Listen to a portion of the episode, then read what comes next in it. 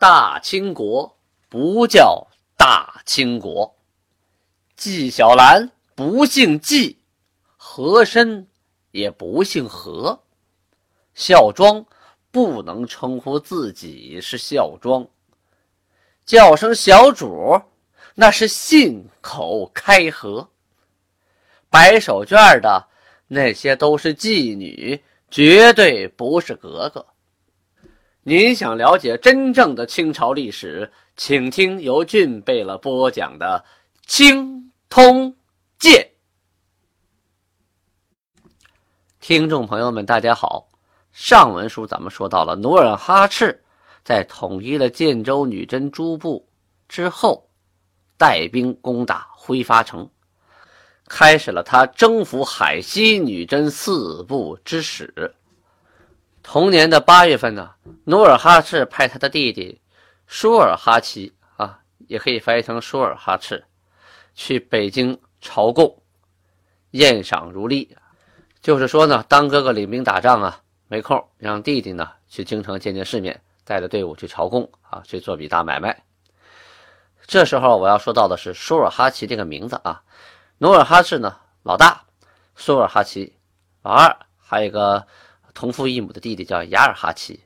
哎，都有尔哈齐，什么意思啊？这努尔哈赤的意思啊是野猪皮，满语的野猪皮。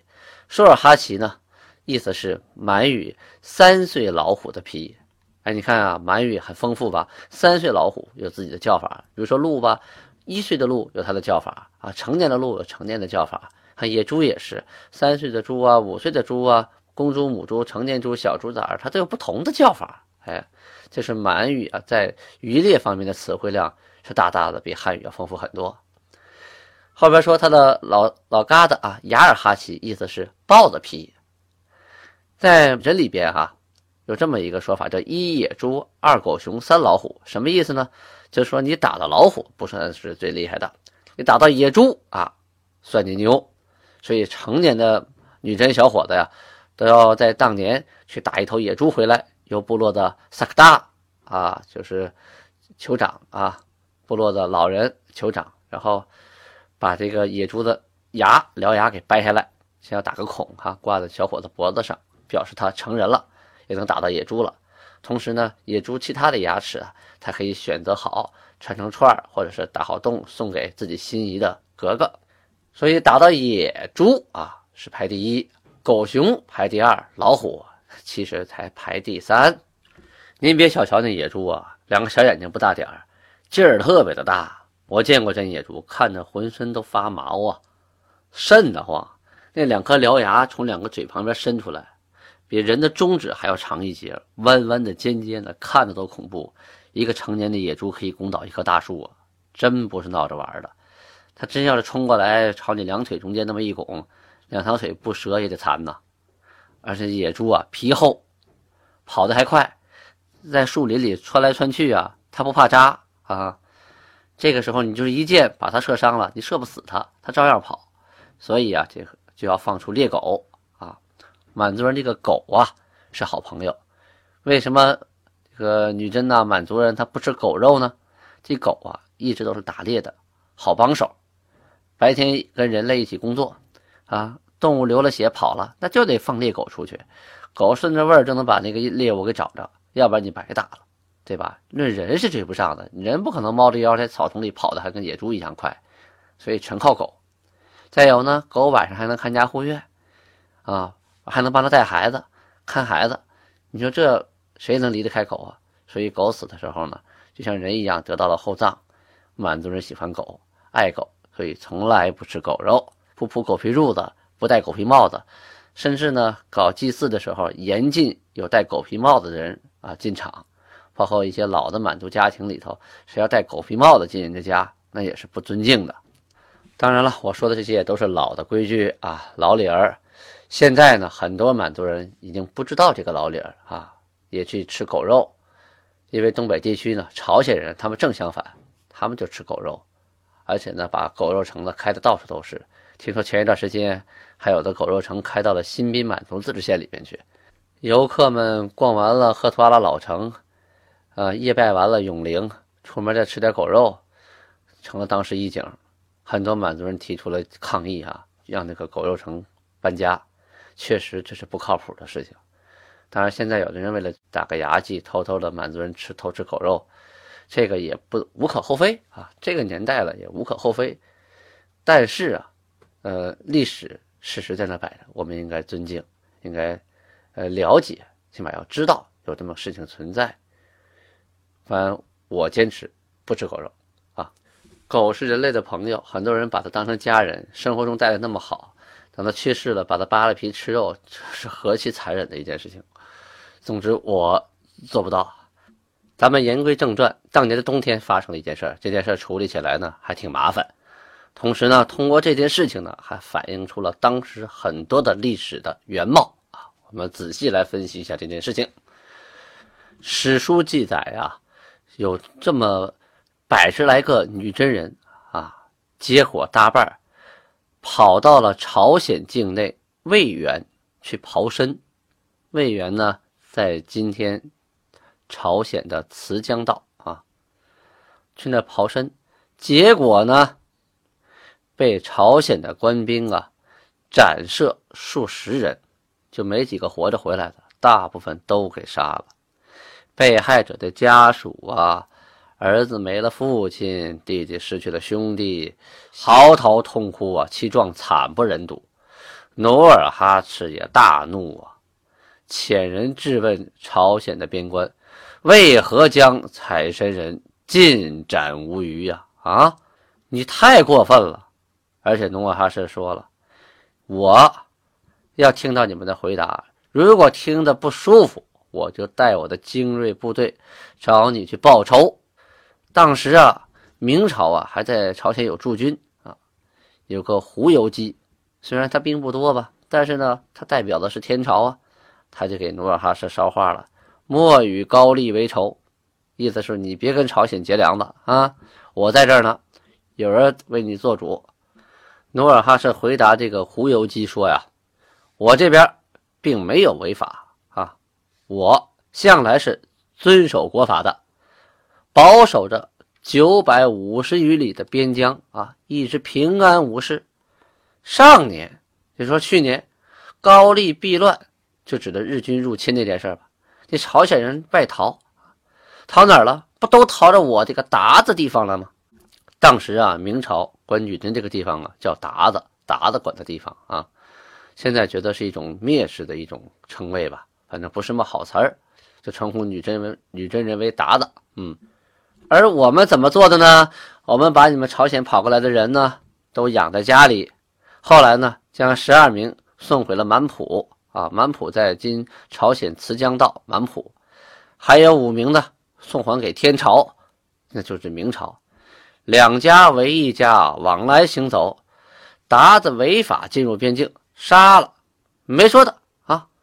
我并没有想与朝鲜为仇，但是这事儿呢，还是觉得冤枉，是吧？你们过来人，我们哑巴送回去，我们过去人，你们全都杀光了，这还请。游击啊，转上府部，意思是说，请把我这篇文书啊上交给辽东镇抚使，给我做个主啊，不能没人管我呀。他这欺负人呢，他他欺负人，你们不让我打他，那你们得给我做主。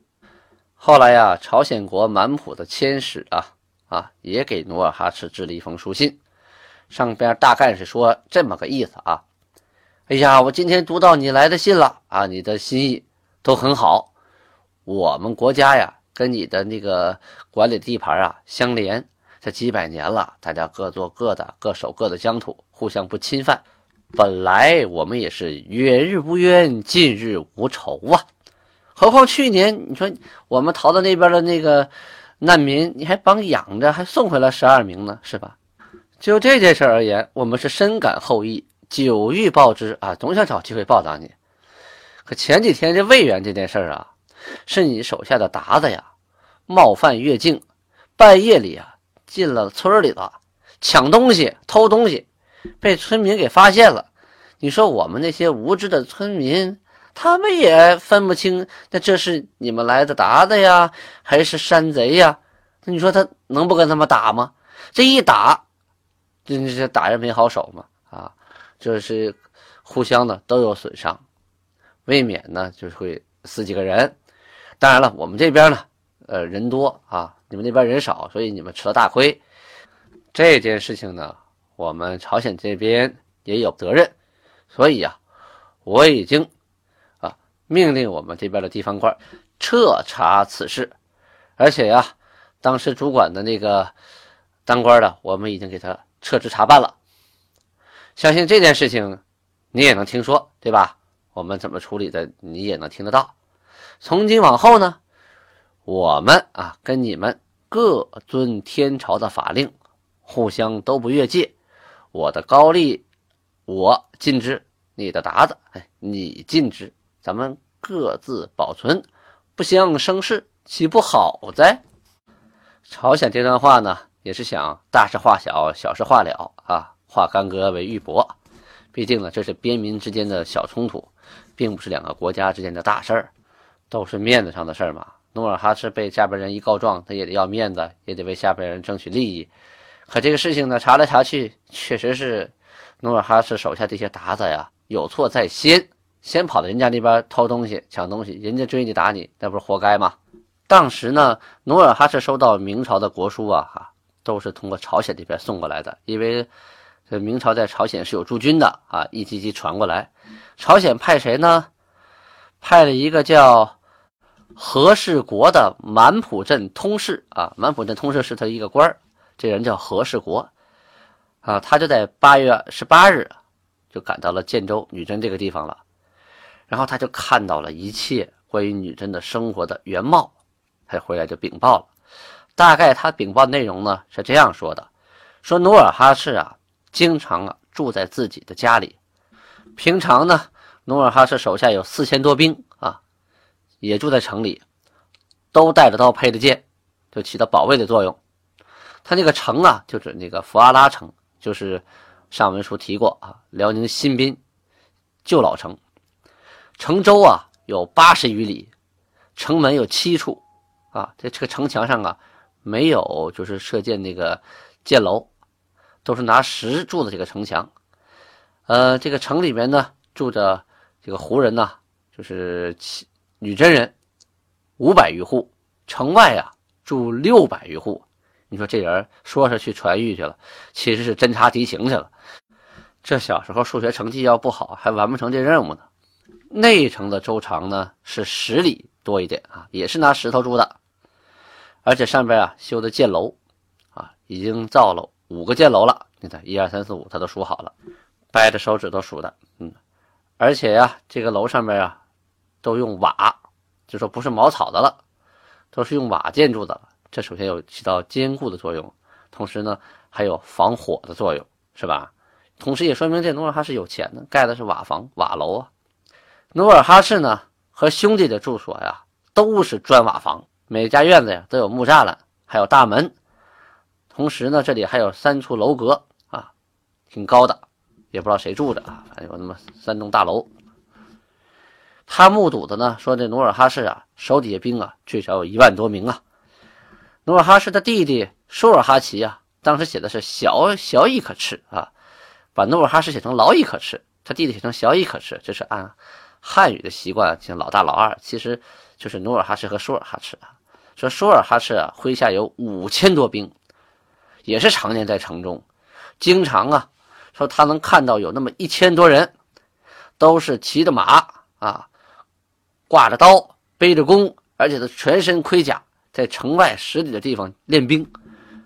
其实这个练兵啊，是呃经常换班的，今天他练，明天他练，而且这些人呢，平常不练兵的时候还要继续搞生产的。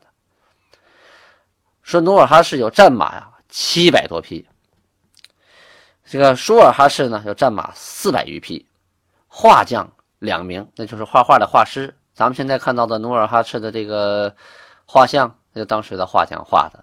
同时，你像亭子呀、楼阁呀，你不得雕个梁、画个洞吗？啊，瓦匠三名啊，而且说呢，都是天朝送过去的人啊，就是说他们都是明朝的人。说这几个人呢，就是头型啊，可能还保持着明朝人的状态。就是天朝人送过去的，所以他不用剃头，哎，不是女真人的相貌。文学外郎，啊，则以唐人，投属鲁地，及至三十余年，凡所通书，此人专掌。这句话什么意思？